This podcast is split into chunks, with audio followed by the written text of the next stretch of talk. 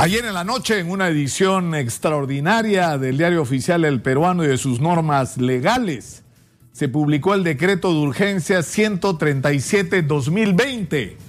donde se establece, aunque con dos días de atraso, los fondos necesarios para cumplir con lo que obligaba la ley 31083, que es la ley de, llamada de devolución eh, eh, de aportes eh, eh, para los aportantes activos e inactivos bajo el decreto ley 19990. Es decir, lo que ha pasado eh, ayer es que el gobierno ha decidido cumplir con la ley que fue aprobada por insistencia con el Congreso. ¿Y eso qué significa en términos prácticos? Que los jubilados de la 19990, cerca de medio millón de personas, van a tener derecho a recibir 930 soles como una compensación extraordinaria. Pero hay que llamar la atención sobre el hecho de que no estamos hablando con un bono que se le entrega a alguien como favor. Estamos hablando de personas que aportaron a lo largo de su vida el 13% de sus ingresos para que al final de sus vidas y al final de haber trabajado y haberse dedicado al progreso y a la transformación del país, lo que reciben es una pensión mínima de 500 soles si son afortunados, porque hay pensionistas que reciben menos que eso. Es decir, estamos en un país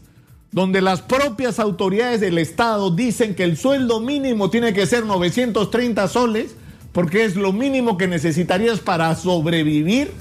porque la canasta familiar está bastante por encima de eso, y sin embargo ese mismo Estado, ese mismo Estado celebra el pagarle 500 soles a los jubilados como pensión mínima que ni siquiera se cumple, porque hay demasiados jubilados que ganan muchísimo menos que eso. Y adicionalmente, jubilados que tienen que pelear por sus derechos a lo largo de años. Y la Oficina Nacional Previsional, en vez de estar al servicio de los jubilados se convierte en una especie de enemiga de los pensionistas, porque lo que hace es litigar en contra de ellos, contratar a los más prestigiosos estudios de abogados para ver de qué manera se alargan los procesos para que los jubilados se mueran y no tener que pagarles. En ese país estamos viviendo. Y estas son las cosas que tienen que empezar a cambiar. Tiene que empezar a haber un mínimo de justicia en el Perú, un mínimo de equidad un mínimo de correspondencia, es decir, devolverle a la gente lo que la gente ha dado y ha hecho por su propio país.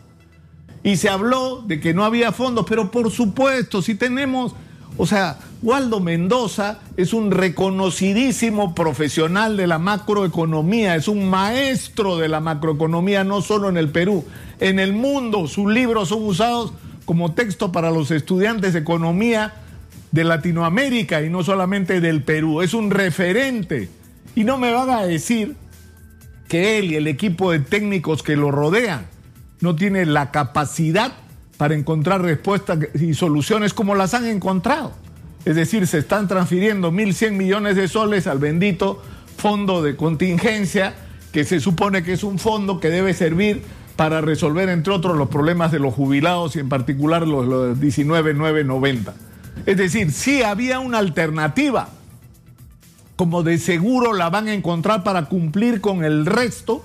de lo que establece la ley 31083,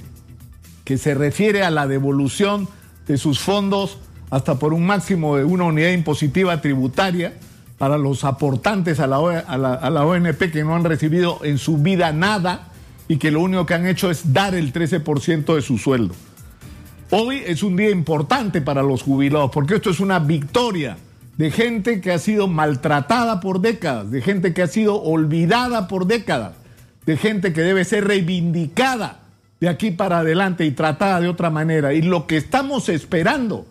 es que así como sale el presidente Francisco Sagasti a hacer anuncios dramáticos sobre la situación que estamos viviendo sobre el coronavirus, salga el presidente Sagasti a anunciar que la ONP se desiste de todos los juicios contra los jubilados,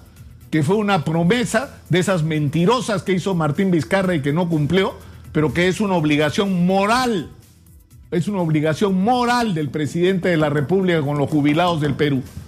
Se tienen que acabar esos juicios perversos y se tienen que acabar ahora. El Estado tiene que desistirse de litigar con los jubilados y que como dije, y lamentablemente no estoy diciendo algo falso, están construidos sobre la base de esperar que los jubilados se mueran para que no tengan posibilidad de seguir reclamando y no pagarles algo a lo que tienen derecho. Hoy es un día importante para los jubilados y nosotros compartimos con los jubilados esta victoria.